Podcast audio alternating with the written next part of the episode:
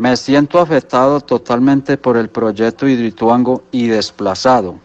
Antes de llegar esta multinacional al territorio vivíamos felices y tranquilos. Ahora acabaron con nuestros sueños de una vida libre. Y más de una vez le hemos mandado quejas a EPM y la respuesta que nos da es que el proyecto Hidroituango no nos está haciendo nada, que eso es la ola invernal. El sábado 12 de mayo del 2018, por la contingencia, por la avalancha del río Cauca, nos desplazan totalmente. Nos llevan en camiones, en camiones, en buses, hacia Valdivia, a un albergue, dejando todo en casa. Yo me censé solo en la alcaldía del municipio y me dieron una sola ayuda, millón cien, y nunca jamás me volvieron a dar nada, porque la alcaldía se prestó para descuadrarnos a todos, a favor del proyecto Irituango y la gobernación. Mi petición es que nos respeten nuestros derechos. Esa voz que acaban de escuchar ustedes es la de Carlos Alberto Pérez Posada. Él es minero y pescador de Puerto Valdivia y uno de los tantos afectados con el proyecto de Hidroituango, considerado por muchos como una de las obras de ingeniería más importantes de Colombia.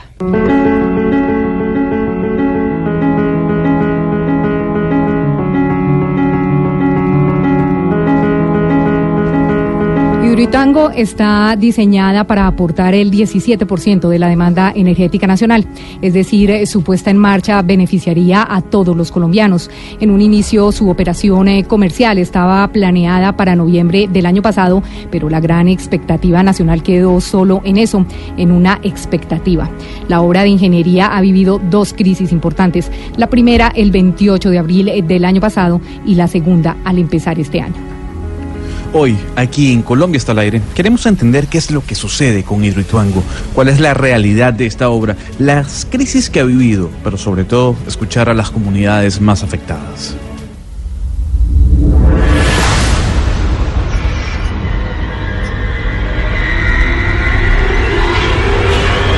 Central Hidroeléctrica Hidroituango está ubicada en el Cañón del Cauca, al noroccidente de Antioquia, aproximadamente a 170 kilómetros de Medellín. Las obras se desarrollan en los municipios de Ituango y Briceño. Su rango de influencia se extiende a Santa Fe de Antioquia, Buriticá, Peque, Liborina, Sabana Larga, Toledo, Olaya, San Andrés de Cuerquia, Valdivia y Yarumal. Gustavo Jiménez, gerente de la Sociedad de Hidroituango, nos cuenta la historia del proyecto. Hidroituango se construyó porque haciendo la, planeación del sector energético del país era necesario poderle aportar al país energía suficiente para la década del 20 al 30 y la UME, la Unidad de Planeación Minero-Energética, dio la licencia para que se, el Hidroituango pudiera construirse. Esa es como la fundamentación principal. Pero era un proyecto que inicialmente se había concebido desde el año 1969 por José Tejada Sáenz y después ya en el año 98 se pudo eh, eh, ya formar de una vez la sociedad de Vituango y empezar eh, como tal con unos primero unos socios iniciales y después ya se fue consolidando. Sí, sí, la licencia se solicitó en 1999 y nos la entregaron en el 2009. Sí, a partir de ahí ya se empezó todo el proceso de consolidación, de financiación, de diseños, etcétera, para poder licitar la construcción del proyecto. Y se empezó a construir en el 2011.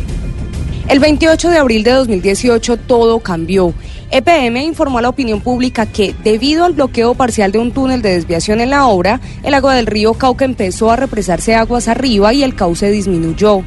Así es, Cristina, y además días después, exactamente el primero de mayo, un nuevo deslizamiento complicó aún más eh, la situación. Apareció un gigantesco cráter en la obra.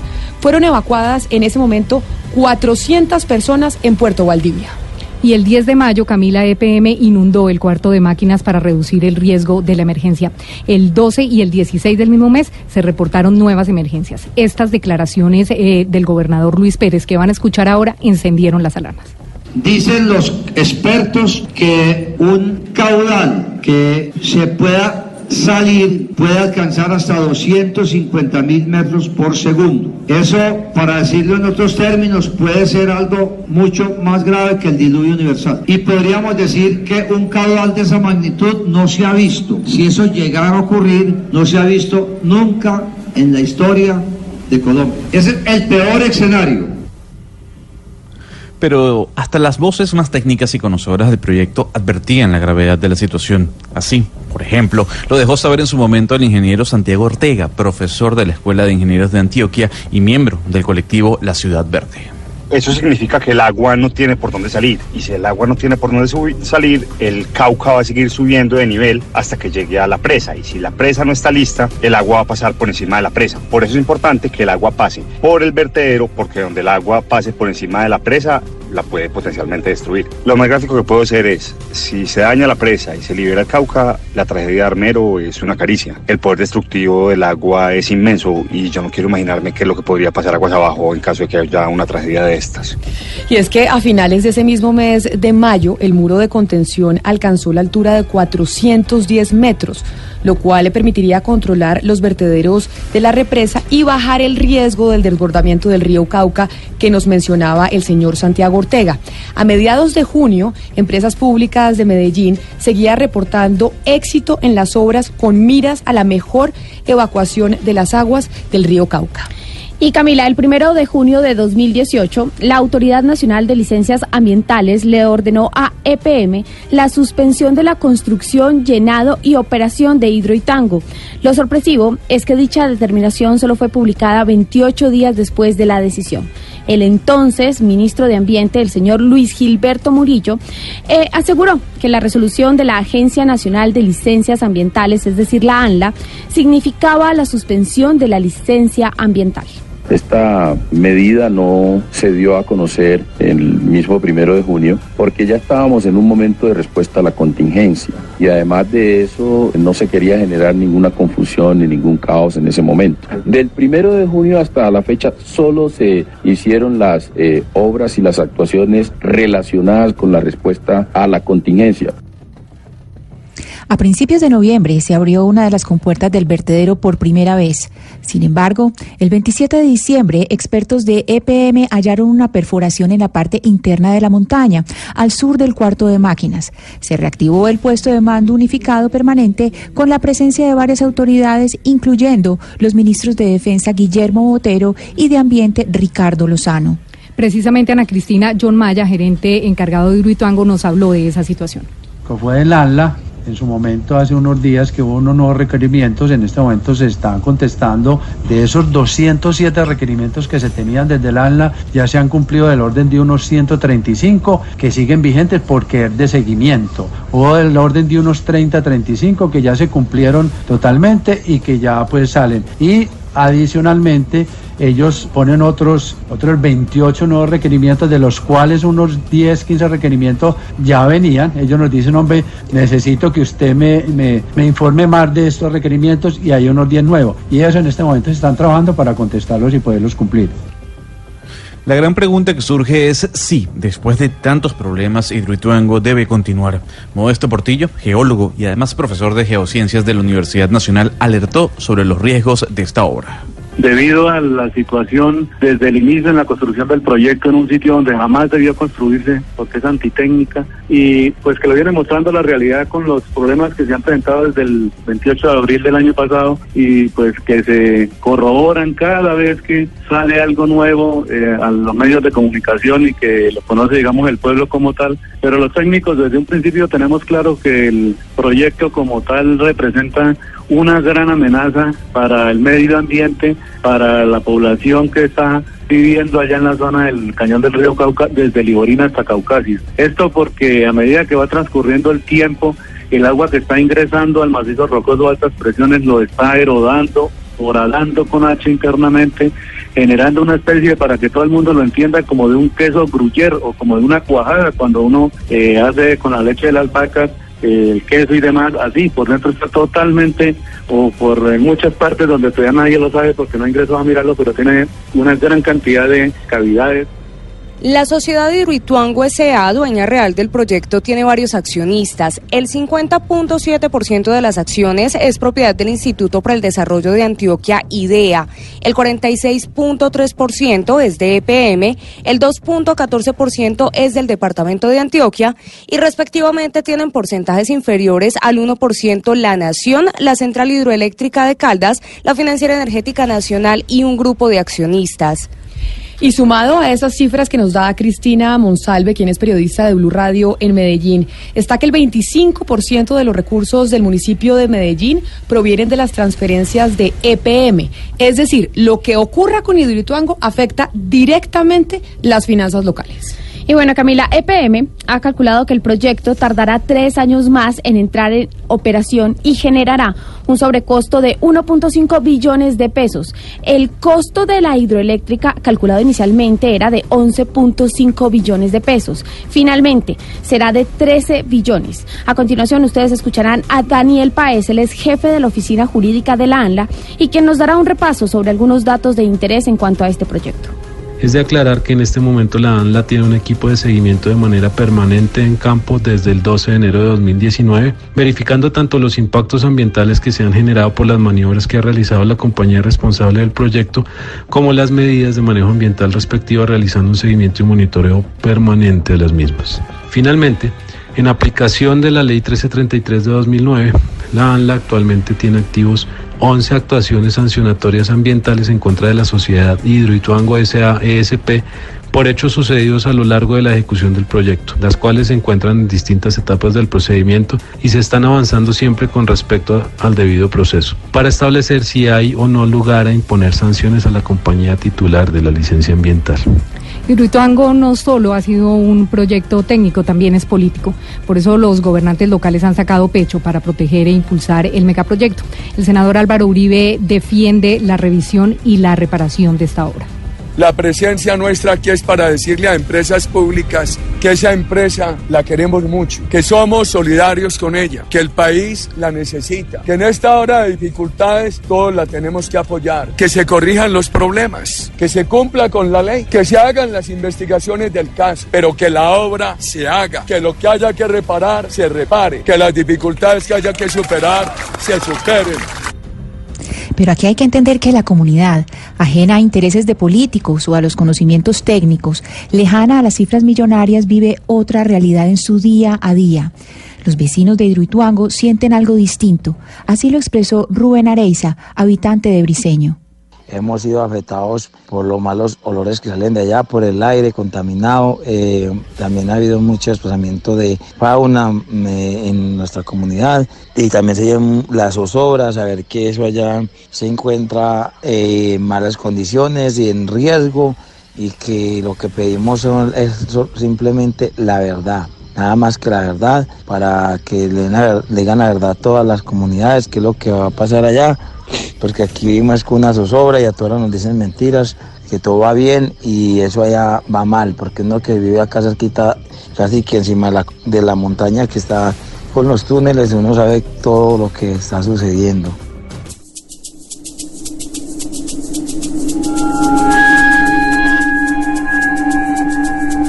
Son muchos los problemas que ha tenido Hidroituango. Isabel Cristina Zuleta, quien es vocera del movimiento Ríos Vivos, conformado por asociaciones de comunidades afectadas por este proyecto, por Hidroituango, nos comenta también desde cuándo vienen las afectaciones de esta obra. La crisis que ha generado Hidroituango en el cañón del río Cauca, en el occidente, norte y bajo Cauca antioqueño, se viene presentando eh, no solo desde que se inició la obra en el año 2009, y desde que empezamos a escuchar de ella en el año 2008, sino desde el mismo momento en que se empezaron a generar los estudios, eh, en que empezaron a llegar maquinaria sin ningún tipo de consentimiento de la población, sin conocer de qué se trataba. Desde ese mismo momento ha venido generando una gran crisis social, ambiental y humanitaria. En el año 2010 empezaron los desalojos forzosos. Por eso hablamos de que esta crisis que se ha generado en el año 2018 y 2019 no son ni las únicas ni las principales. Ha sido una acumulación de crisis que han dejado a la población en una extrema pobreza. en una profunda desolación porque la mayoría somos víctimas del conflicto armado y todos los atropellos cometidos por Hidroituango en esta historia hemos empezado a entender que el protagonista esencial para el mantenimiento de la vida humana y del ecosistema es el río Cauca. Uno de los grandes problemas de la hidroeléctrica es el nivel del agua del río y así nos los confirmó Edison Emilio Pérez Muriel, habitante de Puerto Valdivia en cuanto a la perjudicación de este proyecto fue desde que comenzó hace más de 10 años, ya todo el cambio se ha visto. Eh, por el momento tenemos nuestro río casi seco, hay pescados muertos, tenemos todo muy, muy destruido acá en Puerto Valdivia. No se han puesto la mano en el corazón a venir a, construir todas las viviendas y todos los puentes y las cosas que dañaron en Puerto Valdivia.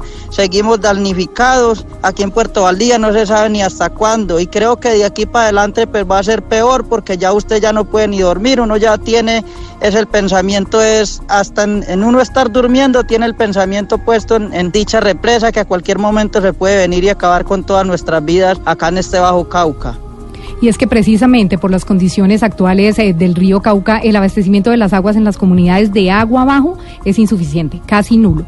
Así nos lo confirmó Elizabeth Álvarez, integrante de Azopesca, quien además se considera una desplazada laboral, pues el río era su fuente de sustento. Desde que comenzó el megaproyecto ya no podemos subsistir del río.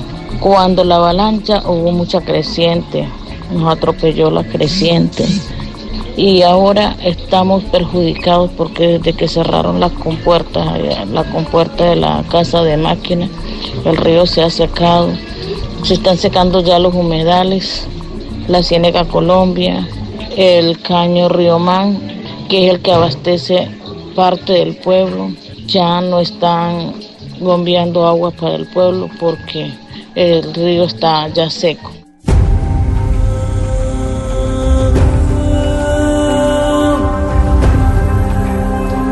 Pero hay algo que no podemos dejar atrás y es un hecho crucial.